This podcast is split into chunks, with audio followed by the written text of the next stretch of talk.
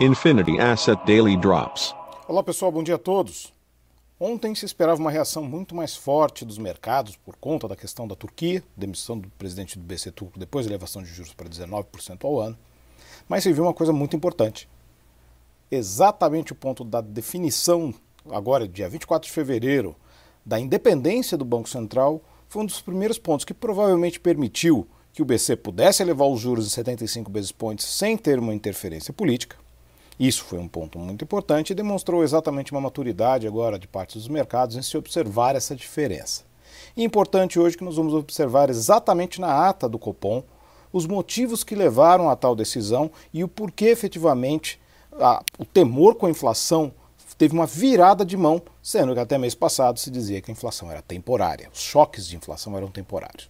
Outro ponto importante, teremos discurso conjunto de Yellen e Powell, uma revoada de pombas. Já houve discurso antecipado e se demonstrou ali que há, sim, uma observação de um crescimento acelerado da economia americana, mas aquém do necessário para se voltar aos níveis ideais, e isso vai demandar estímulos. Ou seja, vai continuar jorrando dinheiro por parte dos Estados Unidos, isso não deve ser uma preocupação no curto prazo para ninguém. Vamos surfar na onda, depois a gente vê quanto custa essa conta toda. E um ponto importante hoje também, além da decisão de juros, no, da, da, ata da decisão de juros no Brasil e do comunicado, nós temos uma agenda que está fraquinha. Teremos agora confiança do consumidor e o IPCS no Brasil e depois teremos aqui venda de, nos Estados Unidos venda de imóveis pré-existentes e Fed Richmond. Ficar de olho nesses números regionais nos Estados Unidos que alguns têm dado alguma surpresa. E neste momento, futuros de Nova York e bolsas europeias negativos por conta dos temores do avanço da Covid-19 e o problema com os anti-vaxxers na Europa.